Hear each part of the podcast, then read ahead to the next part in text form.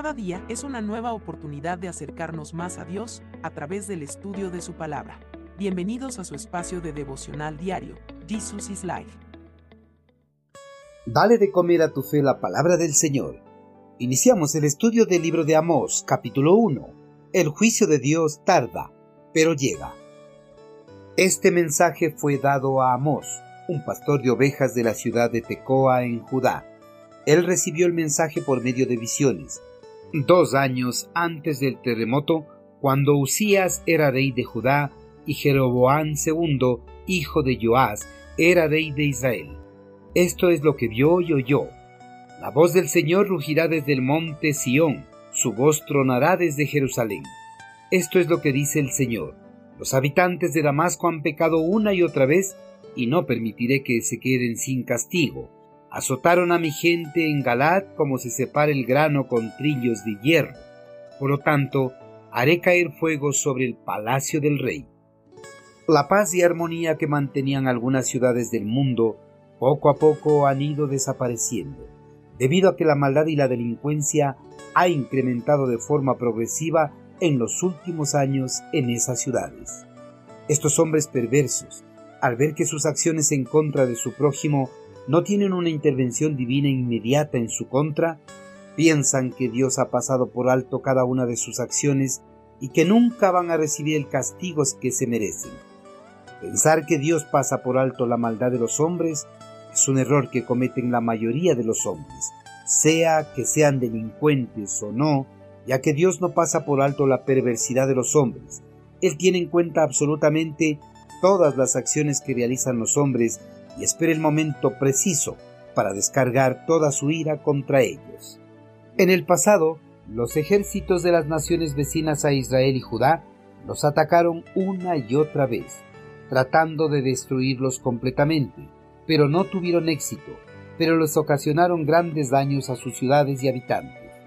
Algunos ejércitos en su incursión a estos reinos lograron apoderarse de una parte de los tesoros del palacio y algunos tesoros del templo de Jerusalén. Tras estos severos ataques a Israel y Judá, estas naciones enemigas pensaron que sus acciones en contra del pueblo escogido de Dios no tendrían repercusiones. Pero cometieron un error al pensar de esa manera, ya que Dios no pasaría por alto estos hechos perversos en contra de su pueblo amado. Él dejaría que el tiempo pasara de estos ataques, pero en el momento que ellos menos lo esperaran, Dios descargaría toda su ira contra ellos. El profeta Amós sería la persona escogida para profetizar los juicios de Dios en contra de las ciudades que atacaron despiadadamente a su pueblo amado en el pasado. Amós recibió este mensaje del Señor de los ejércitos celestiales, dos años antes del terremoto que sacudió a los reinos de la región de Mesopotamia y sus alrededores. En este año, el gobernante del reino del sur, Judá, era Usías, y el gobernante del reino del norte, Israel, era Jeroboam II, hijo de Joás.